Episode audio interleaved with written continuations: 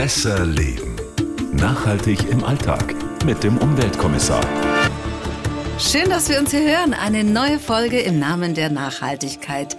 Herzlich willkommen zu Besser Leben. Ich bin Melita Wahlam. Und ich bin Alexander Dalmus. Und äh, heute wird es mal Zeit, würde ich sagen, über kompostierbare Verpackungen zu reden. Das war ja auch schon kurz äh, Thema bei uns in der ersten Folge, als hm. wir uns über Kaffeekapseln unterhalten haben. Und dass es da eben auch kompostierbare Kaffeekapseln gibt. Aber da warst du ja gar nicht begeistert. Ja, ja, ich erinnere mich. Ja, und wir haben da einige Nachfragen bekommen äh, ja. von Podcast-Hörern unter besserleben.bayern1.de, die nochmal wissen wollten, warum ist denn das jetzt so schlecht? Plastik vermeiden ist doch an sich eine super Sache. Hört sich gut an, aber so simpel ist es wie in vielen Dingen eben auch mit den Biokunststoffen nicht. Gerade wenn kompostierbar draufsteht. Und das, Alexander, musst du, glaube ich, nochmal genauer erklären. Oder können wir es kurz machen und sagen, das ist einfach blöd? Nein, nein, so einfach ist es auch wieder nicht. Aber äh, am Ende dieser Podcast-Folge, das kann ich euch schon mal versprechen, gibt es ein paar klasse Einsatzmöglichkeiten, die ich zeige von Biokunststoffen und äh, auch eine ganz überraschende Möglichkeit, wie man Biokunststoffe sinnvoll auch in Zukunft einsetzen kann. Ich bin beruhigt und wir legen los. Der Teufel steckt im Detail. Also, wir halten fest, wir haben ein Plastikproblem, gerade durch die Verpackung. Das meiste Plastik hält sich ewig und am Ende, darüber hatten wir auch in der letzten Folge schon gesprochen, bleibt dann ganz klein gerieben eben mhm. dieses Mikroplastik. Ja, und das ist mittlerweile überall zu finden. An Seen, an Stränden, bis in den letzten Winkel der Erde, bis in die tiefsten Tiefen der Tiefsee. Man müsste insgesamt einfach weniger Verpackungsmüll produzieren und das kann ja an sich eigentlich nicht so schwer sein. Ja, wenn du mal auf der Straße rumfragst, wird wahrscheinlich jeder sagen, ja, ich gucke, dass ich Plastik vermeide, ja. wo es nur geht. Also zwischen Reden und Handeln gibt es dann aber immer noch einen Unterschied. Äh, Rewe zum Beispiel hat einen sechsmonatigen Unverpackt-Test bei Bio-Lebensmitteln gemacht, also in mhm. ihren Rewe-Märkten. Ja, was kam raus? Ja, die haben hochgerechnet, also am Beispiel Bio-Eisbergsalat. Bundesweit kann man dadurch zwar 3000 Kilogramm Plastik einsparen, das ist gut. Ja. Auf der anderen Seite, dadurch, dass diese äh, Plastikverpackung gefehlt hat, sind im gleichen Zeitraum 18,5 Tonnen Bio-Eisbergsalat quasi verrottet. Eben dann nicht mehr so, dass man die anbieten konnte. Okay, weil in einem Supermarkt wie Rewe oder auch anderen das natürlich alles länger halten muss. Ist ja nicht so, wie wenn man direkt äh, frisch auf dem Markt kauft. Also da steht dann Lebensmittelverschwendung letztendlich gegen Plastikverpackungen. Ja, und was ich aber viel interessanter fand noch dabei, in der Zeit, wo dann Rewe in seinen Testmärkten diese Bio-Karotten lose angeboten hat, ist plötzlich die Nachfrage gesunken. Okay, was haben die Leute stattdessen gekauft? Ja, eben. Die verpackten konventionellen Karotten. Oh Mann, ja. ey. Aber die Karotten könnte man doch auch so verpacken äh, in so ein äh, Netz wie Kartoffeln zum Beispiel. Oder man muss schleunigst Bioplastik herschaffen, damit wir das einigermaßen in den Griff bekommen. Wobei, du sagst, Bioplastik ist ja auch nicht so einfach. Ja, das fängt schon mal beim Begriff Biokunststoff an. Also dieser Begriff Bio klingt ja gut, ist ja. aber eigentlich nicht geschützt. Das kann alles sein. Warst du zum Beispiel gut in Chemie? Ja, einigermaßen, ja. Ob jetzt Plastik ganz schnell oder eher langsam zerfällt, ob er jetzt biologisch abbaubar ist sozusagen, das hat gar nichts damit zu tun, ob der aus Erdöl kommt. Also ob diese Molekülketten aus Erdöl zusammengesetzt sind oder, was ja besser klingt, aus Maisstärke mhm. oder Zuckerrohr. Ja. Sondern das hängt von der Struktur und der Verkettung dieser Moleküle ab. Und die bestimmen dann, zerfällt dieser äh, Plastik, ist der stabil, wie lange oder hält der die nächsten 300, 400 Jahre und und geht nie kaputt. Also habe ich das richtig verstanden, dass auch Kunststoff aus Erdöl biologisch abbaubar sein kann, also dass der zerfällt? Genau. Umgekehrt gibt es natürlich auch Kunststoff, der aus nachwachsenden Rohstoffen äh, hergestellt ist. Auch der kann ewig halten. Also das hat nichts damit zu tun. Also wenn diese Moleküle entsprechend verkettet sind, dann kann das sein. Und nur weil jetzt Plastik biologischen Ursprungs ist, bedeutet es also nicht automatisch, dass er zerfällt und abbaubar ist, zum Beispiel in einer Kompostanlage. Jetzt verstehe ja. ich, worauf du hinaus willst. Genau. Übrigens, die meisten Biokunststoffe heutzutage, die sind aus Polymilchsäuren, kurz PLA. Das sollte man PLA, sich merken. PLA, Polymilchsäuren, das merke ich mir. Das Problem. Wir haben in der allerersten Folge von unserem Podcast darüber gesprochen, dass gerade diese kompostierbaren Verpackungen, wie zum Beispiel bei Kaffeekapseln und vielem anderen, überhaupt nicht in den Biomüll dürfen. Ja, ist ganz klar verboten, muss man sagen. In Deutschland dürfen diese Stoffe da nicht rein. Also wenn man die sieht, im, im Supermarkt zum Beispiel, im Drogeriemarkt oder vor allen Dingen auch in, in so Biomärkten, meistens sind sie so ein bisschen bräunlich, sehen so ein bisschen aus wie Karton, mhm. steht aber auch ganz fett drauf, kompostierbar, biologisch abbaubar. Es gibt auch aus äh, Zuckerrohr, Stärke oder sowas Tüten, die sehen fast so aus wie Plastik, sind vielleicht Linsen drin, da werden die oftmals verwendet. Mhm. Also die sehen ganz unterschiedlich aus, aber es steht halt immer ganz groß groß drauf, äh, kompostierbar. Warum dürfen die dann trotzdem nicht auf den Komposthaufen äh, oder in den Biomüll, wenn es eigentlich draufsteht, dass sie kompostierbar sind? Wie wir schon vorhin gesagt haben, es kommt halt immer darauf an, wie lange dauert es, bis etwas zerfällt. Die ähm, Hersteller sagen eben, kannst du ruhig auf den Komposthaufen werfen, ist gar kein Problem. Ich würde sagen, äh, wenn es blöd läuft, findest du nach zwei bis drei Jahren immer noch Teile äh, von dieser Verpackung in deinem äh, Komposthaufen.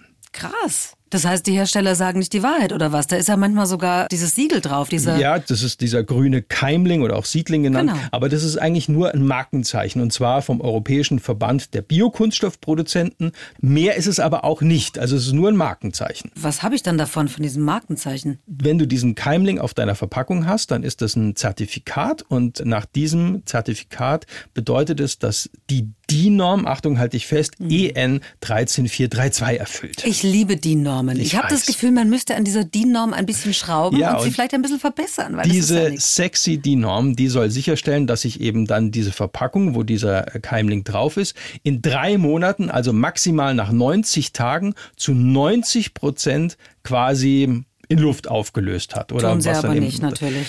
Ja, die einen sagen so, die anderen sagen so. Die Hersteller sagen, äh, das ist alles wunderbar, äh, das löst sich alles auf, kein Problem.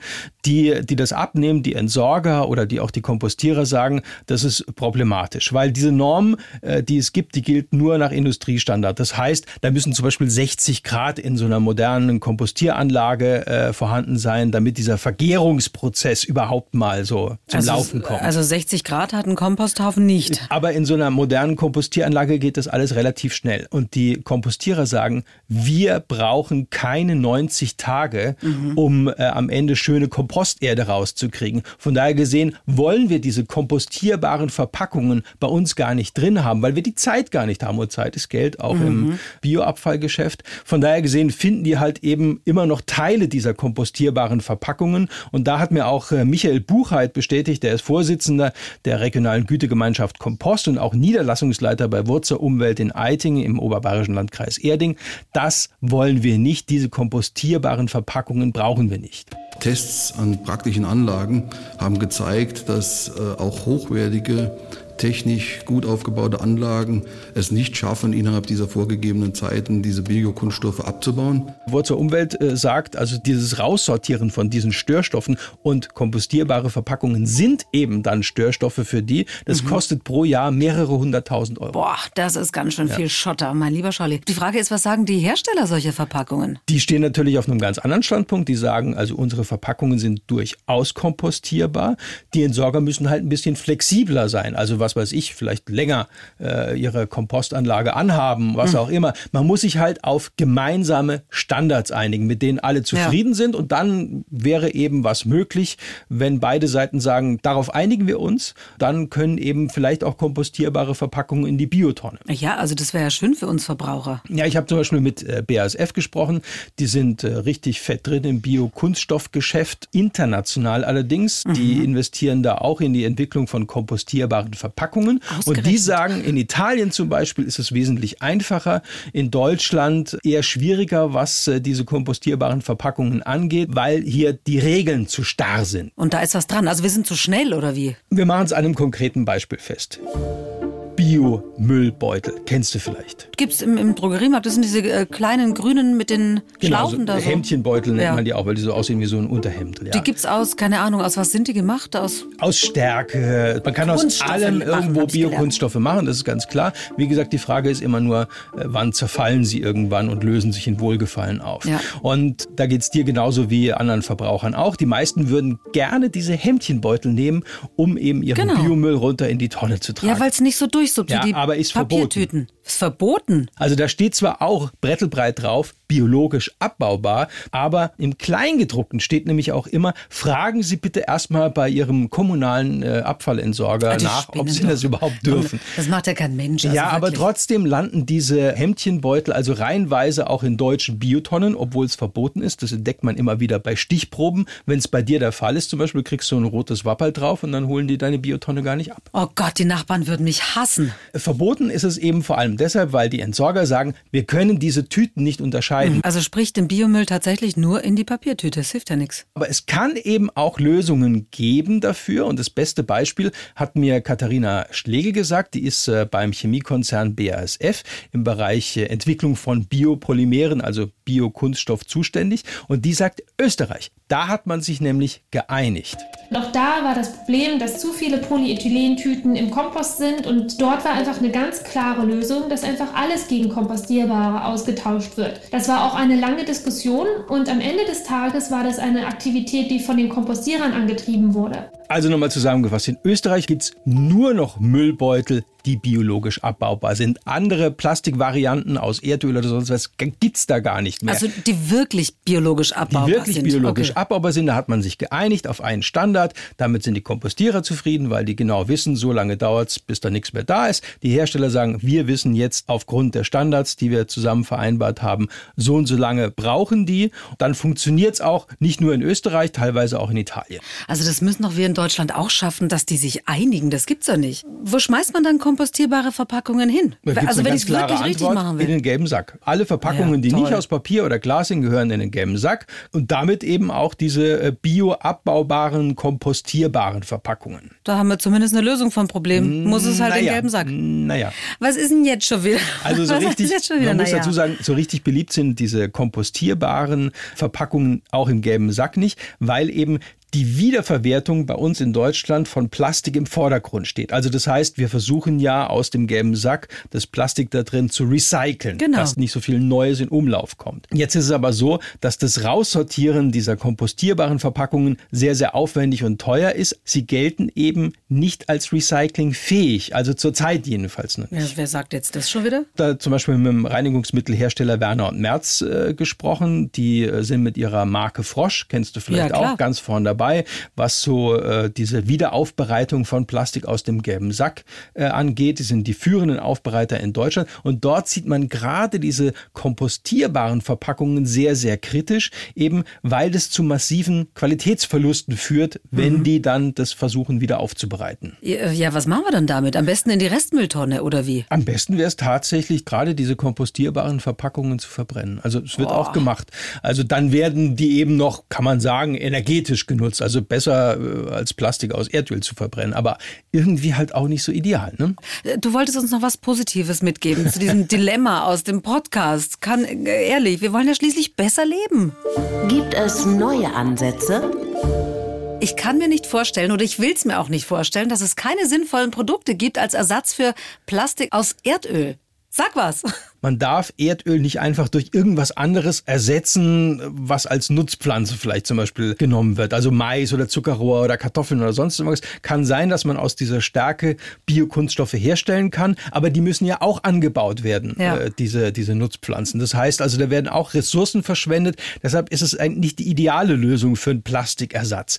Ideal wäre, wenn man also einen Stoff hat, der sowieso irgendwo anfällt derzeit bei irgendwas, den man aber bislang noch gar nicht nutzt. Zum Beispiel? Zum Beispiel an der Technischen Hochschule Nürnberg. Da wird mit Bakterien gearbeitet. Die werden zum Beispiel mit Rohglycerin gefüttert. Also Rohglycerin sagt jetzt wahrscheinlich auch nichts. Das ist so ein Glycerin, ja, Abfallprodukt. Äh, das gibt's bei der Biodieselherstellung. Das hat man, das fällt da ab. Und man kann aber derzeit noch nichts damit anfangen. In Nürnberg jetzt an der Hochschule äh, wird das zum Nährstoff für die Herstellung von Bioplastik. Zum Nährstoff. Aha, wie funktioniert das? Äh, du kennst Oliven, die lagern ja Öl ein, ja, oder, Genau. oder Getreidestärke. Und so gibt es eben da spezielle Bakterien, die gezüchtet werden und die lagern Polybuttersäure ein. Deshalb werden die mit diesem Rohglycerin gefüttert und dann am Ende nach einem langen Prozess, ich verkürze es jetzt ein bisschen, kommt so eine Art Granulat raus, ja? Ja. Und aus diesem Granulat lassen sich dann wieder eben Tüten oder Folien herstellen, aber das Ganze ist eben noch sehr, sehr teuer. Aber es klingt verrückt. Toll, was theoretisch alles möglich ist, ne? So vom Prinzip her, also bauen wir nicht Mais oder Kartoffeln an, sondern wir nehmen das, was es eh gibt. Also quasi Abfall aus dieser Biodieselherstellung und machen dann daraus Biokunststoffe. Aber wichtig ist eben gerade in Deutschland, dass es auch recyclingfähig ist, also dass es wieder in den Kreislauf passt. Und äh, bei der TU München in Garching, da wird zum Beispiel geforscht, wie man aus Molke diese Molekülketten für Plastik basteln kann, aus Milchsäure eben, aber dass es dann am Ende auch recyclingfähig ist, dass man es in den gelben Sack werfen kann und dann wird ein Schuh draus. Der Clou. Also wir halten fest, es gibt derzeit keine sinnvolle Verwertung oder Rückführung von Biokunststoffen, aber du hast noch von Ideen und Möglichkeiten gesprochen. Ich finde äh, ganz spannend immer so Sachen, wo erdölbasiertes äh, Plastik nicht einfach ersetzt wird, sondern wo äh, Biokunststoffe so eine bestimmte Funktion haben. Also Vorteile, die herkömmliche Plastik nicht erfüllen kann. Und da gibt's Fortentwicklungen. Ich habe mich zum Beispiel äh, mit der Verpackungsingenieurin Carolina Schweig unterhalten. Die äh, berät ganz, ganz viele Unternehmen in Deutschland, was Verpackungen angeht. Und die hatte ganz gute Beispiele, wie Biokunststoffe eine Funktion bekommen und deshalb auch einen bestimmten Zweck erfüllen. Und dann sind sie auch sinnvoll. Also so zum Beispiel lebensmittelverlängernde Eigenschaften. Wir haben zum Beispiel so eine, so eine Karottenfolie in Österreich eingeführt, die 50 Prozent längere Haltbarkeiten für die Karotten und für so Wurzelgemüse haben. Also keine Verkeimung. Das sind Ansätze. Genauso gibt es so Forschungssachen ähm, in Richtung Fleisch. Da ist ein Ansatz und dafür rentiert sich das tatsächlich, weil wir dann wieder viel mehr Funktionalität da reinbekommen. time. Oder was auch gut wäre äh, für den Einsatz von Bioplastik im Freien, also speziell jetzt in der, in der Landwirtschaft zum Beispiel. Also da könnten gerade diese kompostierbaren oder biologisch abbaubaren Materialien durchaus eine sinnvolle Ergänzung sein. Denk jetzt gerade an, an Erdbeer- oder Spargelfelder. Du meinst diese Folien, die man Ja, da immer so genau. drum- Solche Planen, da kann es sehr, sehr sinnvolle Anwendungen geben. Das Material kann ja auch eingearbeitet werden. Also jedenfalls entsteht, wo wir anfangs drüber gesprochen haben, nicht dieses Mikroplastik, was dann wieder im Acker ist. Es gibt jetzt auch schon so Abdeckungen, zum Beispiel für Mais- und Grassilos. Da hat übrigens kürzlich ein Chemiker aus Ampfingen, es liegt im oberbayerischen Landkreis Mühldorf am Inn, der hat so eine Plane zum Aufspritzen äh, entwickelt. Die ist nicht nur kompostierbar, sagt er, sondern das kann er sogar an seine Kühe verfüttern. Oh nein, das will ich aber auch nicht. Aber viele wichtige Erkenntnisse haben wir heute gewonnen. Also kompostierbare Verpackungen, die nicht in die Biotonne Ja. dürfen, die müssen in den gelben Sack. Richtig. Aber eigentlich brauche ich das gar nicht erst zu kaufen, weil ich denke, das gibt mir ein besseres Umweltgefühl. Die können nämlich derzeit überhaupt nicht gut verwertet Das werden. ist leider so, ja. Dann hilft eigentlich nur Plastik, so weit wie es geht, und Kunststoffe, Verpackungen, so weit wie es geht, wirklich zu vermeiden. Vermeiden ist erstmal die beste Lösung. Absolut. Und wenn ihr nicht ganz mitgekommen seid, könnt ihr das Ganze auch ausführlich nachlesen unter bayern1.de slash besserleben. Und wir freuen uns natürlich auch immer über Anregungen von euch, Fragen oder Nachfragen. Dies gibt gerne auch per Mail an uns. Besser leben. Nachhaltig im Alltag mit dem Umweltkommissar. Wenn ihr Fragen habt oder Ideen oder auch Kritik, gerne an besserleben@bayern1.de.